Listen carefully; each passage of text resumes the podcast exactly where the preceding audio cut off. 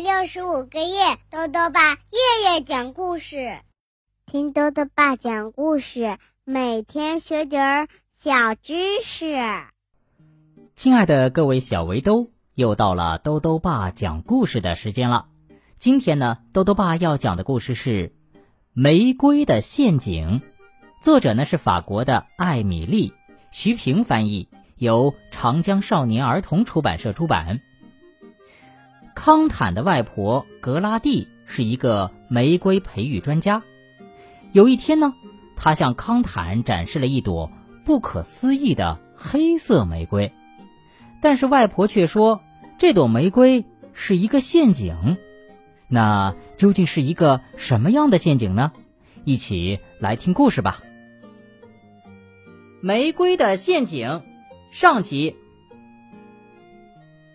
当我推开温室的门时，外婆格拉蒂对我说：“跟我来，康坦，我要告诉你一个秘密计划。”外婆的声音很奇怪，仿佛很紧张的样子。到底发生了什么事儿呢？我跟着外婆走进了温室，这时一阵浓郁的花香让我不由自主的转过头去。外婆每天要在温室里待很久，她有上百株玫瑰需要照顾。每当我去她家度假时，她总会把她近期培育的新花品种拿出来展示一下。外婆是一名玫瑰培育专家，她还是法国玫瑰花俱乐部的成员之一。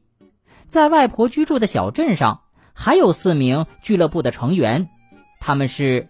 约朗德太太和她的丈夫加斯东、克里斯蒂娜、安托尼男爵。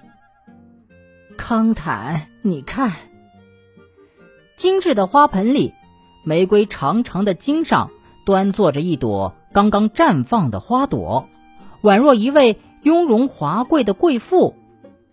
我瞪大了眼睛，这朵玫瑰花是黑色的。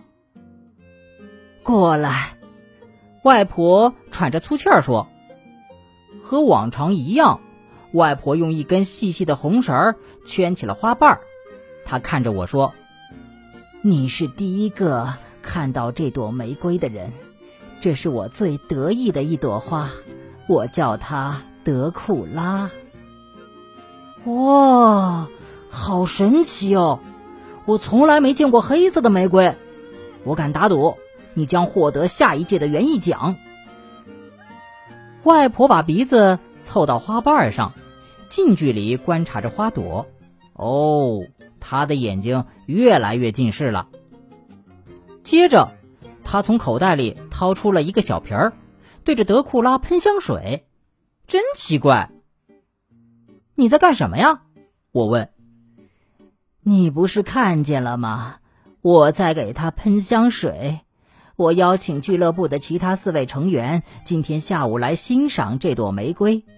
我想让它变得更完美，希望它能再保持一会儿。可是它才刚刚开放啊，玫瑰花不会开一天就枯萎的。外婆神情严肃的看着我，看得我心里发毛。康坦，是时候该告诉你这个秘密了。这种神奇的玫瑰呀，在世上并不存在。啊，这不就是吗？我亲眼看见它了呀！我好奇的问。哎，我做了一件不太光彩的事儿，我在花上涂了些染色剂，让它看起来像真的一样。康坦，这株玫瑰是一个故意设置的陷阱。陷陷阱？为什么呀？外婆压低了声音说：“因为玫瑰花俱乐部里有一个坏蛋，我要揭开他的真面目。为了找出坏蛋而设置陷阱，外婆疯了吗？”这时，外婆向我解释说：“玫瑰花俱乐部里最近发生了一件奇怪的事情。”只要一有新的玫瑰品种培育出来，就会被人毁掉。我要揪出这个坏家伙，他一定是这四个俱乐部成员中的一个。可是他为什么要这么做呀？外婆生气地说：“那个坏家伙这么做是为了消灭竞争者。”你是说为了获得奖金？我问。外婆愤愤地说：“是的，康坦，我们每个星期都有园艺大奖赛。德库拉的出现会给其他俱乐部成员带来很大的压力，他们的玫瑰品种都无法和德库拉竞争。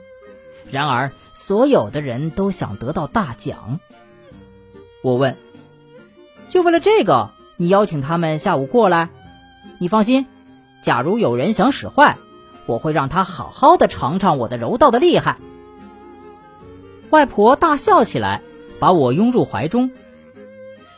约朗德太太力气很大，她才不会让你得逞呢。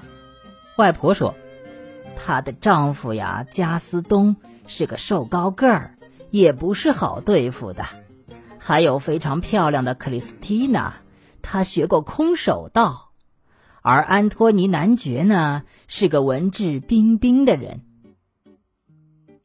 外婆接着说：“康坦，这就是我怀疑的四个人，我那美丽的假玫瑰就是为他们准备的陷阱，但是我不知道接下来该怎么做。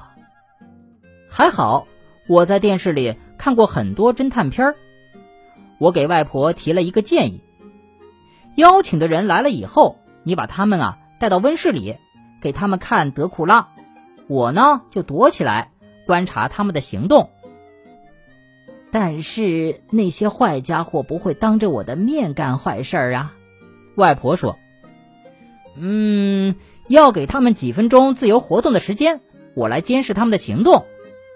你，我可不想让你遇到什么麻烦。”到现在为止，没有人知道我在这里度假。我要当一回侦探。假如约朗德太太、加斯东、克里斯蒂娜或者男爵敢对德库拉下手，我就把他们的行为记在我的小本子上。我心想，一定要让外婆对我有信心。虽然有点害怕，但我觉得我是名英雄，要勇敢一些。外婆坐在一个装满泥土的栽培箱上。思考了几分钟，然后她说：“嗯，这真是个好主意，康坦。现在我决定了，就这么干。”好了，小围兜，今天的故事先讲到这里。外婆的陷阱设置的很完美，康坦会从接下来四个人的表现中发现什么蛛丝马迹吗？欢迎继续收听明天的故事。最后呢，又到了我们的小知识环节。今天啊，多多爸要讲的问题是：柔道和空手道有什么区别？多多爸告诉你呀，柔道和空手道是两种不同的格斗术。柔道呢是一种从柔术中发展起来的格斗术，主要特点是以柔克刚，通过摔跤技术和地面技术制服对手。柔道也是奥运会比赛的项目之一，而空手道呢？是从我们中国的唐手中发展出来的，是一种非常霸气的武术，讲究快速干脆以及攻击的杀伤性。豆豆爸还想问问小围兜，你有听过关于侦探的故事吗？如果想要告诉豆豆爸，就到微信里来留言吧。要记得豆豆爸的公众号哦，查询“豆豆爸讲故事”这六个字就能找到啦。好啦，我们明天再见。